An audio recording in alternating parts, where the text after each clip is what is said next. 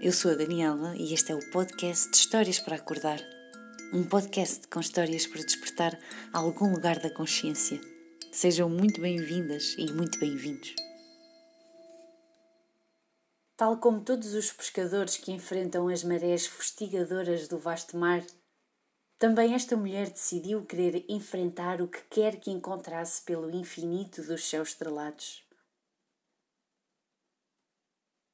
Desde pequena que lhe crescia uma vontade de se lançar pelos movimentos dos céus, contornar ursas maiores e ver cometas, pescar a maior quantidade de estrelas que conseguisse. Mas nesta história, até a mais bonita das mulheres pode guardar uma intenção sombria, secreta, convidativa à mais profunda memória que se quer transcender.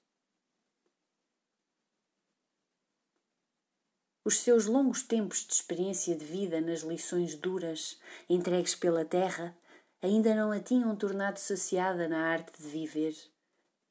E ela queria mais, muito mais. Queria a perfeição de uma estrela.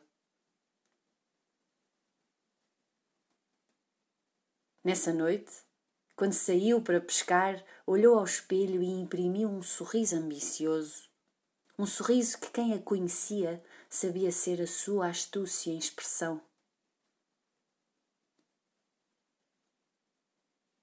Ao subir no barco em direção às estrelas, observa o céu polvilhado de nuvens, nuvens mais escuras, pesadas, leves, que o seu barco ia rasgando, ou quem sabe, não seriam elas que estavam a rasgá-lo.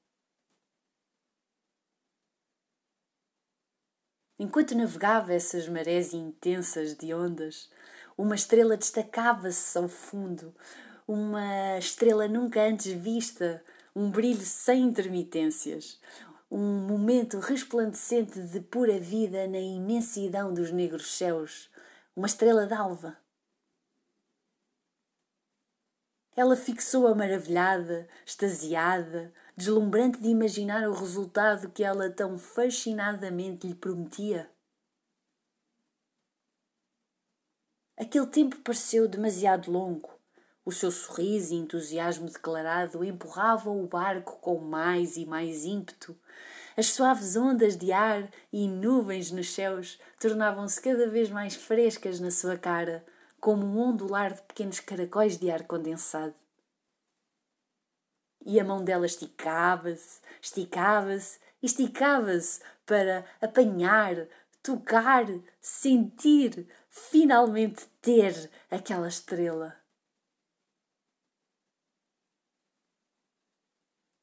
Quando a agarra, a sua mão sofre uma queimadura enorme e ouve-se um grito de dor flamejante por toda a galáxia, acordando até os buracos negros mais adormecidos. O universo suspende-se também, olhando intrigado para esta mulher. E ela sai com o seu barco rumos fora, ventos fora, triste, humilhada, desolada e envergonhada, regressando a casa. Ao chegar, quando está já na cama, revirando-se por entre os lençóis confortáveis e amenos, sente a sua mão a queimar novamente. Acende a luz para observá-la e na palma dela vê o universo desenhado.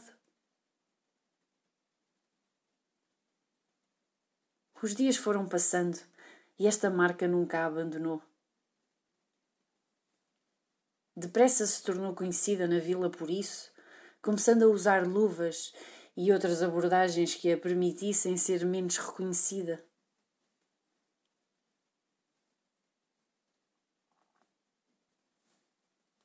Após muito tempo, houve uma noite em que decidiu retomar a pesca das estrelas.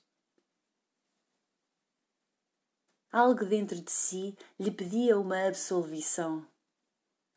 Perdoar-se e perdoar arrumar um sentimento construído em algum canto. Foi assim que subiu novamente aos céus, após longos tempos de o ter renunciado.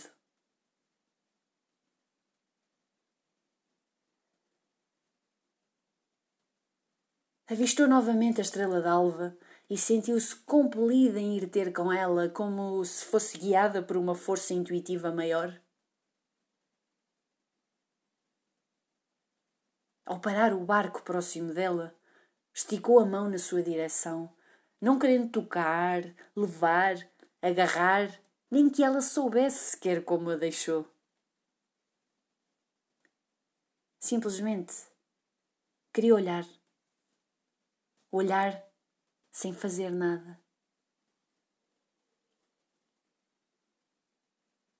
E a estrela entendeu-a. A vida sabe quando é a superação que nos guia, quando é outro patamar de consciência que atua. E foi aí que toda a queimadura começou a resvalar, a desaparecer, a desvanecer-se e a voltar para dentro daquela estrela.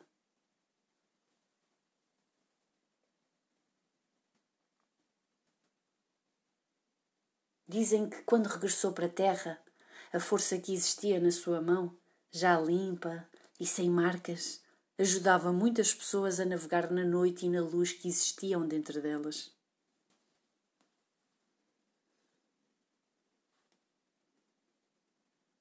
E tudo isto porque ela soube que a regeneração e a transformação existem quando se consegue permanecer cara a cara com a sua sombra.